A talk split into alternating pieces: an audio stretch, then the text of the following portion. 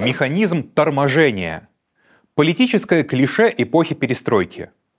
Тогда под ним подразумевали косность и бюрократизм государственного аппарата, которые якобы были причиной замедления темпов роста советской экономики в 70-е годы. Радикальная политическая реформа должна была заменить торможение ускорением, поставить бюрократов под контроль народных масс. Кончилось развалом страны, так что, видимо, диагноз был поставлен неверно. Но ведь темпы роста с конца 50-х годов действительно снижались. Сегодня поговорим о причинах этого явления –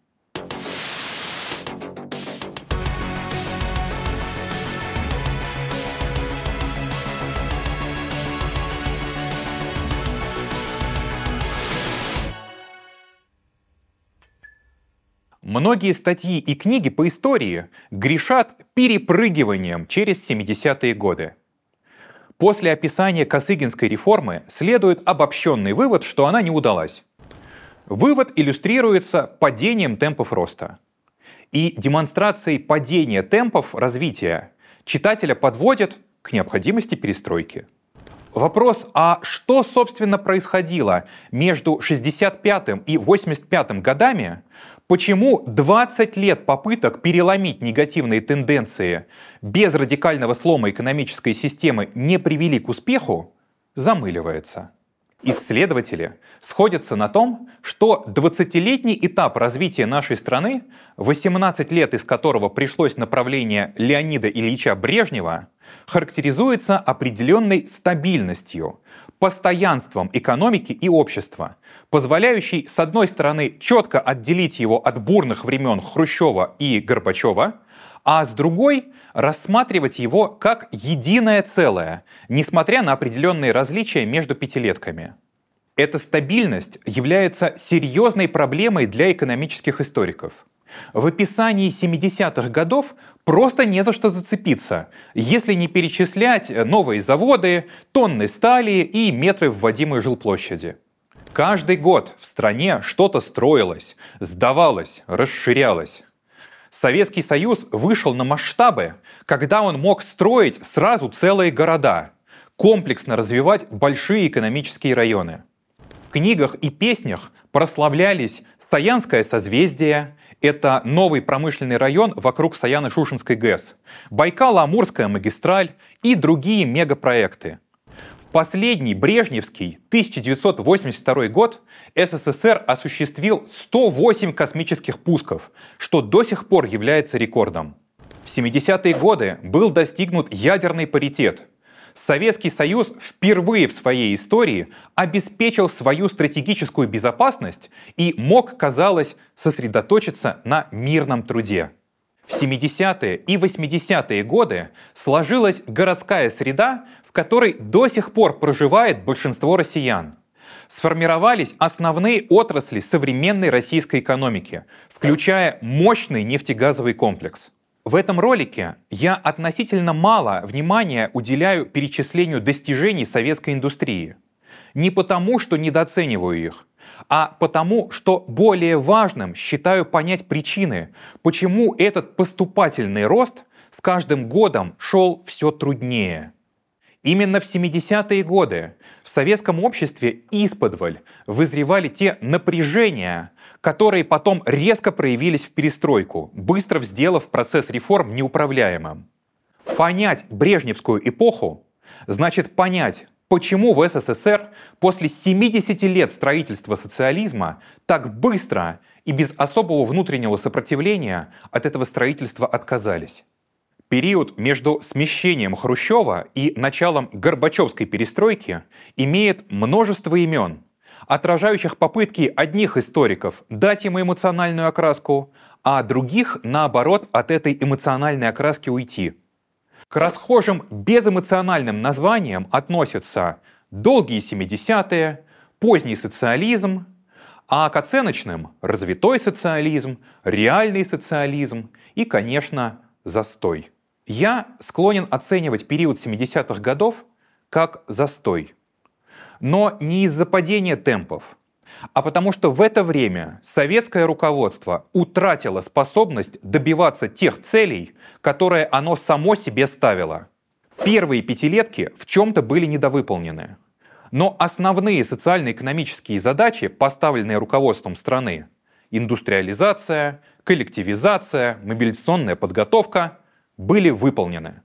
Тоже относится к военной экономике и послевоенному восстановлению – можно по-разному относиться к экономическим инициативам Хрущева. Совнархозы, кукуруза, целина, химизация и другое. Но он, по крайней мере, доводил их до реализации. А состояние дел в 70-е годы хорошо иллюстрировало популярная среди плановиков, готовящих экономические разделы партийных документов, шутка «Не забудь поменять номера съездов». Каждые пять лет с высоких трибун партийных съездов произносились правильные слова о необходимости перехода на интенсивный тип развития, ускорения научно-технического прогресса, экономии ресурсов, повышения сбалансированности и научной обоснованности планов. Однако никакого качественного перелома не происходило – Новые резолюции пленумов и постановления Совета министров начинались с оговорки, что прежние резолюции и постановления выполняются не в полной мере. В этом ролике я собрал некоторые объяснения замедления советской экономики. Обратите внимание, что они не конкурируют друг с другом, а дополняют друг друга. Более того, не просто дополняют, но и усиливают – Одни проблемы мешали решать другие проблемы. У механизма торможения было несколько причин. Именно поэтому бороться с ним было так трудно. Первым в списке идет калькуляционный аргумент, выдвинутый Людвигом фон Мизесом еще в 1920 году. Напомню, речь шла о том, что свободные рыночные цены передают информацию о действительных потребностях общества – и если их заменить плановыми или вообще отменить, то плановики не будут понимать, какие отрасли требуется развивать. Позднее добавилась другая трактовка про общую сложность плановой системы, которая превосходит возможности бюрократов обрабатывать информацию. Поскольку 20 год давно закончился, а советская экономика как-то существовала, сторонники этой идеи модифицировали ее заявляя, что первое время плановики ориентировались на неценовые сигналы обратной связи. Тот же дефицит, письма граждан в газеты и наверх, статистику торговли и так далее. И более-менее справлялись. Но с усложнением экономики, увеличением числа отраслей и количества выпускаемых товаров, эти заменители ценовой обратной связи работали все хуже. И планы тоже получались все хуже. Конечно, плановики неоднократно отмечали, что действительно не успевают обрабатывать поступающую информацию. Но при этом основные причины проблем они видели не в том, что им вообще неизвестно, какие потребности в тот момент есть в экономике, а в том, что они оказывались не в состоянии уравновесить потребности различных министерств и ведомств и социальные задачи. Кроме того, АСПР компьютерная система Газплана, развивалась все 70-е и 80-е годы, что позволяло составлять все более и более детальные и технически сбалансированные планы. Но перелом в темпах роста экономики от этого не наступил. И в 70-е годы, и особенно в перестройку, Экономисты и экономические публицисты указывали, что привязка вознаграждения трудовых коллективов к любому показателю работы предприятия ведет к стремлению накрутить этот показатель, приводящему подчас к уродливым результатам. Чаще всего таким показателем выступал валовый объем производства в деньгах или вал. Против показателя вала, по иронии, яростнее всего выступал в печати экономический публицист по фамилии Воловой. Простейшим способом накрутить вал был рост цен. Поскольку цена не определялась во время торга между продавцом и покупателем, а назначалась централизованно, рост цен предприятиям надо было обосновывать представителям Государственного комитета по ценам. Обосновывали они это, как правило, ростом затрат – это создавало стимулы увеличивать, а не уменьшать затраты на производство единицы продукции. Чем выше затраты, тем выше цены. Тем проще выполнить производственное задание в рублях. В 1983 году экономика СССР на единицу национального дохода расходовала нефти в два с лишним раза больше, чем экономика США. Стали и цемента в три раза больше, а чугуна почти в четыре раза больше. В роликах про преодоление товарности я останавливался на этом вопросе подробнее. Сейчас лишь обобщу, что совокупный экономический интерес тысяч советских предприятий, которые хотели производить как можно дороже, чтобы как можно проще выполнять плановые задания и получать вознаграждение, и оказывался тем фактором, который сводил на нет любые кампании властей по экономии и росту эффективности. Отсюда понятна позиция советских политэкономов-товарников, которые ратовали за развитие товарно-денежных отношений. Развитие рыночной конкуренции должно было, по их мысли, превратить затратный хозяйственный механизм в противозатратный. В своих роликах про товарность я предлагал альтернативные способы добиться того, чтобы вознаграждение предприятий соответствовало конечным народно-хозяйственным результатам их деятельности. Но в то время реализовать их было технически невозможно. Дефицит сам по себе был фактором, который ограничивал любые попытки менять хоть что-то в экономике. Любая модернизация, реконструкция производства, освоение новых видов продукции сопряжены со временным падением выпуска. А если у вас всего всегда не хватает, то предложение снизить выпуск, пусть даже ради того, чтобы потом работать более эффективно, будут восприниматься в штыки. По той же причине в штыки воспринимались предложения закрывать старые или просто неэффективные предприятия. Если завод банкротить, то какое-то время он не будет выпускать ничего. А так он выпускает хоть что-то. Пусть дорого, пусть с лишней тратой ресурсов, но все-таки что-то выпускает. Причины хронического дефицита подробно исследовал венгерский экономист Янош Корнаи, которому у меня посвящен отдельный ролик.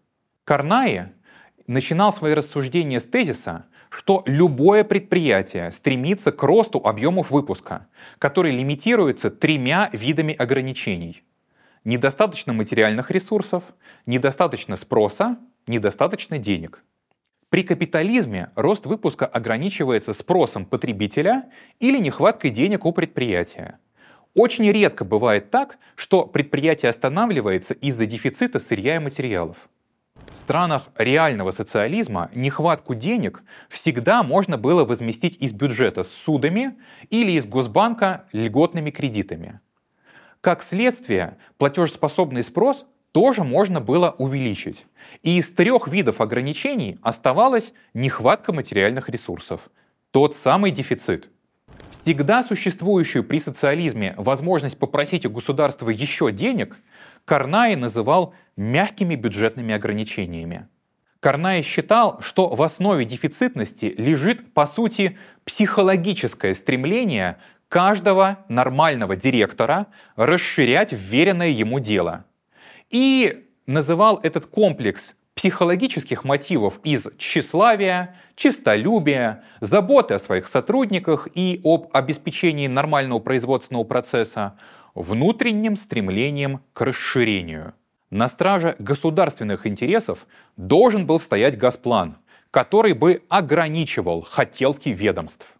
В мае 1921 года, всего через два месяца после образования Газплана, его первый председатель Глеб Максимилианович Крыжановский докладывал, что Газплан толком еще не заработал, но одна только мысль, что их заявки будет проверять специально созданная плановая комиссия, уже сдерживает аппетиты советских организаций. Рост дефицитов, по сути, означал, что Газплан терял политические позиции и все хуже мог сопротивляться этому напору. Карнай считал, что в социалистическом государстве твердый заслон стремлению к неограниченному расширению вообще поставить не получится. И уповал только на переход к рынку и введение жестких бюджетных ограничений. То же самое другими словами в перестройку называли переходом на полный хозрасчет. Кроме того, дефицит создавал дефицит. Достаточно было в одном месте возникнуть нехватки материалов, как эта нехватка порождала эффект домино по всей производственной цепочке.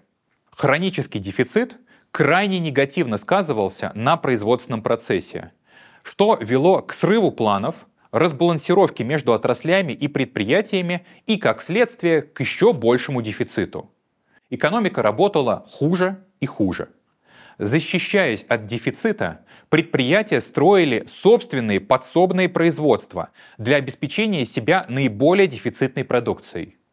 Разумеется, производительность труда на таких подсобных производствах была ниже, чем на специализированных заводах, что снижало общий технический уровень экономики.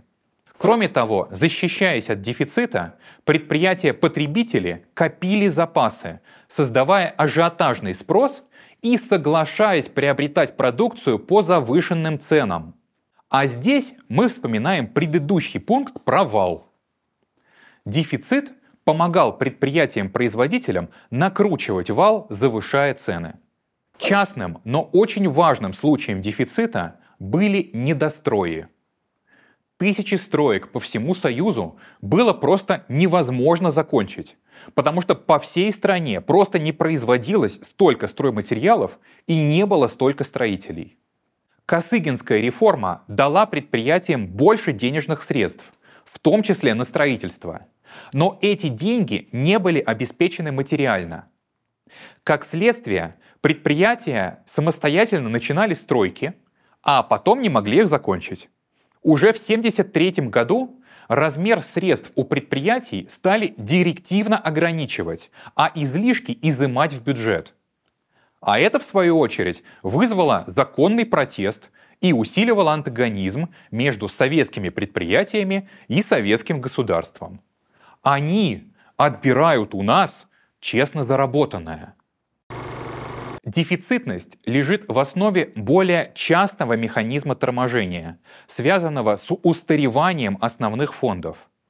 Об этом механизме больше других писали Владимир Попов и Григорий Ханин. Попов указывал, что из-за хронического дефицита в советской экономике было крайне тяжело согласовать остановку любого предприятия на реконструкцию – плановики систематически отдавали предпочтение новому строительству. В результате новые заводы не могли найти рабочих, а на древних, давно построенных заводах оборудование все больше устаревало физически и морально. Он приводил данные, что советские машины в среднем работали от 25 до 33 лет против 16-20 лет в США. Ханин также указывал на недостаточные объемы обновления основных фондов советских предприятий как основу технологического отставания. Но причину видел преимущественно в некорректной статистике. По его мнению, из-за накручивания воздушного вала шло скрытое удорожание всех видов оборудования и строительства. И амортизационных отчислений с выработавшего свой ресурс станка уже не хватало, чтобы купить новый такой же. По его расчетам, в 1985 году балансовая стоимость одного квадратного метра жилплощади составляла 106 рублей, а восстановительная – 249 рублей. В других сферах разрыв, по его мнению, был не меньше. То есть, чтобы восстановить выбывающие от износа основные средства, которые числились как стоящие 1 рубль, реально надо было вложить 2,5 рубля, а вкладывали гораздо меньше, так как систематической переоценки уже действующих основных фондов никто не делал. Другими словами, из-за неполного учета скрытой инфляции в инвестиционных планах предприятий обновление основных фондов хронически недофинансировалось. Ускоренная индустриализация 30-х годов базировалась на переводе крестьян в промышленность. Поставки в деревню тракторов и удобрений позволяли несколько десятилетий подряд повышать производительность сельскохозяйственного труда и лишние рабочие руки из села направлять на заводы. В середине 60-х годов появились первые признаки того, что этот источник роста близок к исчерпанию. В то же время замедлился и общий рост численности населения. По оценкам демографов, в девятой пятилетке прирост рабочих рук должен был быть на 2 миллиона 300 тысяч человек меньше, чем в восьмой. А в десятой на миллион триста тысяч человек меньше, чем в девятой. Напомню, девятые и десятые пятилетки — это как раз 70-е годы. Но особенно резкий обвал должен был наступить в 80-е. В 11-й пятилетке прирост трудоспособного населения должен был сократиться без малого на 8 миллионов человек, почти в три раза к уровню 10-й пятилетки. А в РСФСР рост численности занятых должен был вообще прекратиться, сменившись падением. Как реагировало народное хозяйство на замедление роста численности населения? Власти старались трудоустроить всех, кто еще не работал в общественном производстве. В первую очередь речь шла о домохозяйках. В СССР был достигнут один из самых высоких в мире уровней занятости женщин – но высокая занятость снижала число детей, которые женщины были готовы заводить и воспитывать, и тем самым сама ухудшала демографию. Складывалась ситуация, когда старые заводы работают неэффективно из-за устаревшего оборудования, но их нельзя остановить на реконструкцию из-за дефицитности всех видов продукции и плана по валу. А новые предприятия работают неэффективно, потому что просто не могут укомплектоваться персоналом. Владимир Попов со ссылкой на материалы Газплана приводит данные, что к середине 80-х годов избыточные мощности, не обеспеченные рабочей силой, составляли около четверти всех основных фондов в промышленности и около одной пятой по всей экономике. Казалось бы, ну не хватает рабочих. Так внедряйте автоматизацию, повышайте механизацию труда. Рабочий с экскаватором копает быстрее, чем 10 рабочих с лопатами. По расчетам экономистов, за 70-е 80-е годы для преодоления дефицита рабочей силы надо было на базе массовой механизации ручного труда высвободить 20-25 миллионов человек. В 1973 году была принята программа сокращения ручного труда, развития механизации складских, подъемно-транспортных, погрузочно-разгрузочных работ. Но через 7 лет, к концу десятой пятилетки, ни один из заводов подъемно-транспортного оборудования из числа намеченных к пуску еще не вступил в строй. Как следствие, в конце 70-х годов в промышленности преимущественно ручным трудом по-прежнему было занято 12 миллионов человек, а в рамках всего народного хозяйства свыше 40 миллионов человек. Часто можно прочесть, что якобы инновации в СССР плохо внедрялись, потому что пришлось бы сокращать людей, а советские лидеры боялись безработицы. Это, на мой взгляд, глупость. Советские лидеры с конца 60-х не находили покоя в думах, где взять еще людей для экономики. В десятках докладных записок ставился вопрос о необходимости создания курсов переподготовки для планомерного перераспределения рабочей силы из отраслей, которые надо модернизировать, на новые производства. Но создать эту систему Союз не смог. Промышленность СССР оказалась в положении Тантала из древнегреческого мифа, который стоял по горло в воде и не мог утолить жажду. При нехватке рабочих рук множество людей работало непроизводительно, но действующие фабрики из-за планов по выпуску было трудно закрыть на реконструкцию, а новые заводы, которые бы производили средства малой механизации для складских и погрузочно-разгрузочных работ, не могли достроить из-за дефицита стройматериалов. До сих пор мы говорили о внутренних противоречиях, но надо сказать и о внешних факторах. Еще одна объяснительная модель фокусируется на объеме рынков сбыта, необходимых для продолжения научно-технического прогресса. Это объяснение популяризовал экономический публицист Михаил Хазин. По мере того, как техника становится все сложнее, разработка новых товаров с улучшенными потребительскими свойствами становится все дороже. И для окупаемости инвестиций требуются все более и более крупные рынки. А поскольку новые товары лучше старых, тот производитель, который лучше остальных может концентрировать ресурсы на продолжении инноваций, в конечном счете выдавливает остальных с рынка. То есть производство любых маломальски технологически сложных товаров имеет тенденцию к концентрации в мировом масштабе. Этот закон одинаково действует на всех. Можно вспомнить, что и Англия, и Франция поначалу делали свои компьютеры на своей архитектуре. Но в конечном счете в мире осталось, по сути, два производителя процессоров – Intel и AMD. Сегмент мирового рынка, который контролировал Советский Союз, был меньше контролируемого коллективным Западом.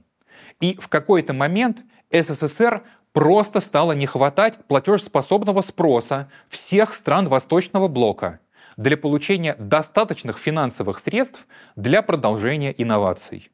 А тут еще надо вспомнить про холодную войну, где системы вооружений тоже становились все дороже и дороже. А это значит, что чтобы быть на уровне с США, в оборонке, Советскому Союзу приходилось отвлекать на военные нужды относительно больше ресурсов из гражданского сектора, чем Соединенным Штатам. Это объяснение стоит особняком из-за своей фаталистичности. Если принять, что исход экономического соревнования в конечном счете зависел только от контролируемой доли мирового рынка, то СССР был заведомо обречен.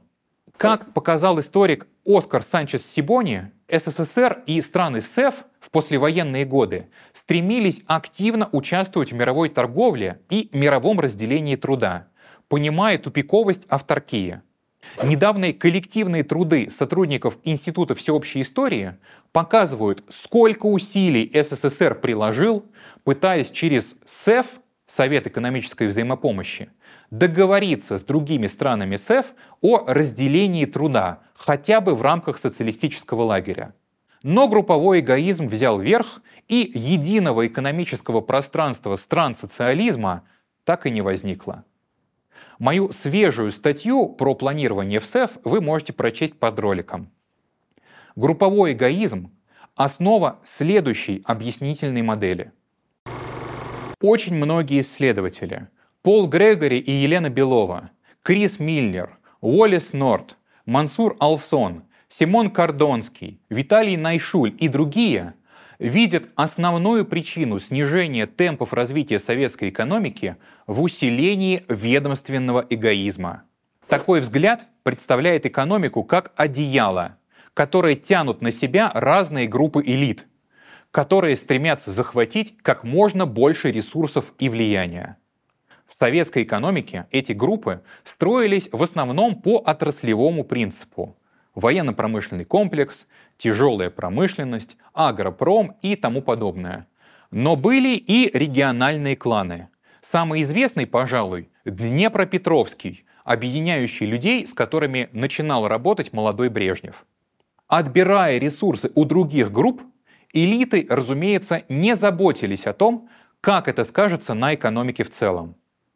Пока в системе была сильна роль экономического диктатора, коммунистической партии или коллективного Сталина, диктатор противостоял стремлениям элит отбирать друг от друга ресурсы и следил за более-менее сбалансированным развитием.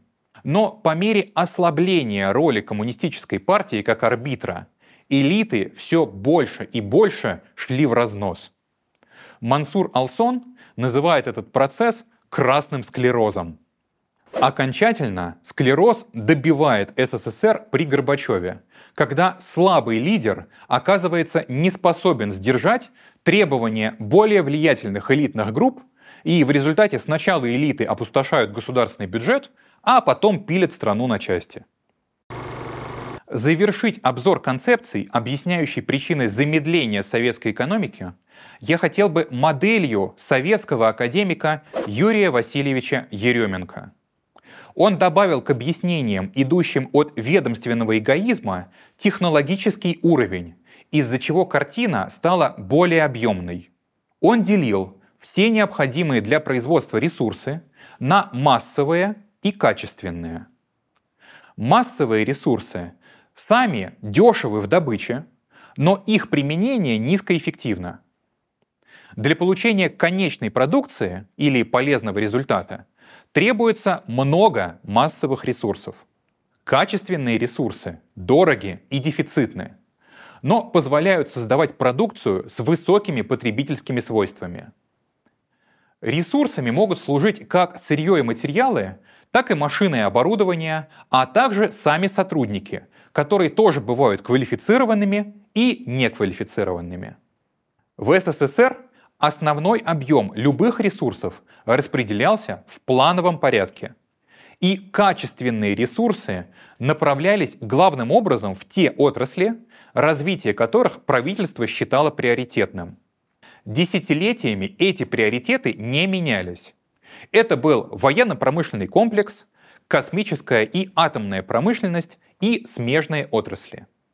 Из-за многолетнего голодного пайка в отраслях, хронически недополучавших качественные ресурсы, стали развиваться своеобразные процессы замещения. Заведомо зная, что крепкий, качественный металл или станки, позволяющие обрабатывать детали с высокой точностью, их отрасль все равно не получит, инженеры еще на этапе проектирования новой машины закладывали, что, допустим, станина должна быть очень массивной, чтобы некачественный металл, из которого она будет сделана, выдержал вибрации, вызванные плохой обработкой всех деталей. Таким образом, политическое по своей сути решение о распределении ресурсов стало превращаться в особенности технологии. В неприоритетных отраслях все технические решения нацеливались на то, чтобы за счет повышенного расхода массовых дешевых ресурсов добиться нужного результата. И в дальнейшем, даже если приоритеты менялись и отрасль получала какое-то количество качественных ресурсов, она уже не могла ими распорядиться. Грубо говоря, высокотехнологичный комбайн в колхозе ломался за пару месяцев, так как требовал для своей работы квалифицированных механиков и масла высокой очистки, а ни того, ни другого не было. Нечто подобное происходит, если в город, где много лет не ремонтировали трамвайные пути, закупить новые трамваи. На разбитых стыках и кривых рельсах они не смогут продемонстрировать пассажирам своих преимуществ ни по скорости, ни по комфорту поездки, и раньше срока выйдут из строя, оставив у городской администрации ощущение зря потраченных средств. Концепция Еременко, в частности, объясняет, почему низкую отдачу давали огромные средства, которые, начиная с восьмой пятилетки, направлялись в сельское хозяйство. Материальным наполнением этих средств были массовые, низкокачественные ресурсы. Распределение денег не подкреплялось выделением под эти деньги материальных ресурсов высокого качества – а если в отдельные годы отрасль сельскохозяйственного машиностроения и получала какое-то количество качественных ресурсов, то уже не могла их переварить. По мере расхождения технологических уровней разных секторов экономики все больше проявлялись процессы, которые Еременко назвал процессами компенсации. Низкотехнологические отрасли требовали большого объема первичных ресурсов – а для их добычи чем дальше, тем больше требовались ресурсы уже высокотехнологичных отраслей. К примеру, низкая энергетическая эффективность большинства станков, работающих в гражданском секторе экономики, означала повышенную потребность советского народного хозяйства в электроэнергии, ради которой требовалось строить атомные электростанции, для которых были нужны лучшие умы, лучший цемент и лучший металл. Получалось, что качественные ресурсы все равно тратились для обеспечения работы низкотехнологичных отраслей, но кружным путем. По мнению историка Замятиной, которая использовала идеи Еременко для объяснения особенностей освоения сибирских нефтегазовых месторождений, Нефтедобыча в 60-е 80-е годы стала как раз компенсаторной отраслью. Ей самой не давали высококачественных ресурсов, что выражалось, например, в хронической необустроенности вахтовых поселков или в бедном ассортименте тамошних магазинов. Но ее развитие позволяло получать валюту для затыкания дыр в неприоритетных областях, чтобы приоритетные отрасли могли и дальше не делиться качественными ресурсами. Перерасход массовых ресурсов создавал дополнительную нагрузку на добывающую промышленность и строительный комплекс. Ресурсы, которые можно было бы потратить на повышение эффективности советских моторов, тратились на возведение нефтяных месторождений, чтобы снабдить топливом неэффективные моторы. Временами власти пытались одним ударом исправить положение, закупая на Западе какую-нибудь передовую технологическую линию. Но точечные решения по повышению эффективности отстающих отраслей тонули в окружающей низкой технической культуре. А на массовое, комплексное повышение технического уровня в моем примере это ремонт всей трамвайной сети, контактной сети и трамвайных депо не было средств, и приходилось идти по пути строительства все новых и новых шахт, рудников и электростанций для увеличения добычи первичного сырья. Таким образом, хронический дефицит в данной модели объясняется не мягкими бюджетными ограничениями, как у Карнаи, а процессами замещения и компенсации – компенсации перерасходом массовых ресурсов, нехватки качественных, вызванных сосуществованием привилегированных и непривилегированных секторов экономики. При этом, к сожалению, руководители привилегированных отраслей рассматривали остальную экономику как ресурсное поле, то есть действовали как капиталистические корпорации, не слишком заботясь, как их аппетиты влияют на эффективность экономики в целом. Крупные министерства, ведомства рвали на части имеющиеся в стране ресурсы, но им все равно было их мало, так как они имели колоссальные ресурсоемкие программы, очень часто не связанные ни с какими реальными проблемами. Экономика, как и армия, просто была пространством для расширения бюрократических структур того или иного административного монстра. Как я говорил, проблемы действовали в комплексе. Одни проблемы мешали решать другие. Как это работало, поясню на примере, который мне рассказал бывший руководитель лаборатории социальных исследований завода ЗИЛ Эдуард Альфонсович Зинкевич. На ЗИЛ закупили крутой иностранный автоматический станок для шлифовки поршней и цилиндров автомобильных моторов. Умная электроника хватала заготовку, заглатывала ее в себя и не выпускала, пока не доводила ее размеры до нужных чуть ли не с микронной точностью. Но вот беда. У производителей заготовок такой же умной техники не было. И заготовки приходили с большими допусками. И умный станок шлифовал их часами. А в это время весь цех стоял и ждал, пока станок закончит. Финал был немного предсказуем. Как-то ночью башковитые советские инженеры вскрыли мозги иностранной техники и увеличили допуски, чтобы станок не мешал выполнять план. Ценой этого было повышенное биение в моторах ЗИЛа, из-за чего они громче работали и чаще выходили из строя, что в конечном счете требовало больше новых грузовиков. А для их производства требовался металл, и средства, которые могли бы пойти на то, чтобы закупить для производителей заготовок цилиндров высокоточную технику, вместо этого шли на расширение добычи металла. Здесь мы видим, как нехватка качественных ресурсов, в данном случае высокоточного оборудования, требует перерасхода массовых металла и другого сырья для грузовиков, которые ломаются чаще, чем могли бы и как сформированная технологическая культура отторгает единичные инъекции качественных ресурсов. Друг друга усиливали не только экономические проблемы.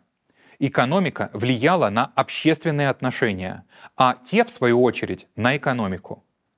Про один пример такого влияния я уже упомянул. Высокая занятость женщин плохо сказывалась на числе детей, которые они хотят иметь. Важнее была другая взаимосвязь. Дефициты на потребительском рынке, чем бы они ни были вызваны, снижали трудовую мотивацию. Зачем работать упорней, если заработанное все равно нельзя потратить? А нехватка рабочих рук приводила к тому, что руководители были вынуждены быть более лояльными к прогульщикам и тунеядцам. Кроме того, предприятия начинали переманивать рабочих друг у друга разного рода надбавками к зарплате, которые не были связаны с интенсивностью труда. Поскольку дисбалансы в экономике приходилось затыкать перерасходом первичных ресурсов, а добывающая промышленность для своего развития сама требовала много средств, мало оставалось на развитие социальной сферы и бытового обслуживания. Советские граждане от журнала «Крокодил» до диссидентов бичевали ненавязчивый советский сервис, а слова о преимуществах социализма звучали все менее убедительно. Какую бы объяснительную модель мы не использовали, все причины в конечном счете приводили к одному и тому же, видимому с позиции послезнания, результату – неверным инвестиционным решением. Калькуляционный аргумент говорит, неверные инвестиционные решения вызваны отсутствием объективного критерия – рыночных цен. Концепция дефицитности и погони за темпами говорит – неверные решения вызывались приматом краткосрочных целей, ускоренное развитие, над долгосрочной сбалансированностью. И, наконец, институциональные объяснения, включая идеи о сохранении товарного характера экономики, говорят, что оптимальное с точки зрения устойчивого сбалансированного развития решения блокировались ведомственным лоббизмом и коллективным эгоизмом.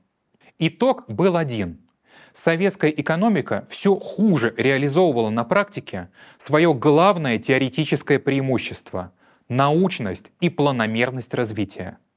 Чем дольше времени проблемы не решались, тем больших организационных усилий и структурных сдвигов требовалось для выправления ситуации. А частичные исправления в конечном счете делали только хуже. Стране требовался новый рывок в развитии – которому должно было предшествовать урегулирование, снижение дисбалансов. Надо сказать, что в Китае периоды реформ всегда перемежались с периодами урегулирования. Причем практика эта шла еще со времен Мао Цзэдуна. Но в Советском Союзе сказать нам надо на время снизить темпы роста и отказаться от некоторых промышленных программ, чтобы провести реконструкцию предприятий и достроить уже начатое было некому. Высокие темпы с 20-х годов были чуть не главным показателем правильности социалистического выбора. Причем нужно было не просто снизить темпы для всех, нужно было выделить главные направления технической реконструкции промышленности и профинансировать их в полном объеме, а остальные сферы деятельности на время ограничить. Сделать такое могла только сильная центральная власть, которая к тому же была бы уверена в правильности выбранной генеральной линии. А вместо этого получилось Горбачевское ускорение. Идея об ускорении развития машиностроения как основы технической реконструкции была предложена экономистами еще в начале 70-х годов. Но эта идея, во-первых, 15 лет лежала под сукном, а во-вторых, когда в начале перестройки ее начали реализовывать, она моментально из ускорения развития самых важных отраслей превратилась в самоубийственный лозунг ускорения по всему фронту. Потому что каждый министр приходил и обосновывал, что именно его отрасль нельзя ограничивать, его предприятиям тоже надо ускоряться, а для этого им надо больше ресурсов. Подытожим. Механизм торможения был связан не с безинициативными бюрократами среднего звена, а с тем, что брежневское руководство потеряло способность проводить активную экономическую политику, пытаясь развивать все и сразу, и требовало высоких темпов роста здесь и сейчас, даже если ценой этого становились худшие условия для экономического роста в будущем. Сталинское руководство, которое в 30-е годы железной рукой развивало тяжелую индустрию ценой всего остального, на этом фоне выглядит гораздо более целеустремленным и последовательным. Вопрос напоследок для будущей плановой экономики. Можно ли найти баланс между предельной концентрацией всех сил на прорывных направлениях и превращением экономической политики в поле борьбы отраслевых министерств за ресурсы.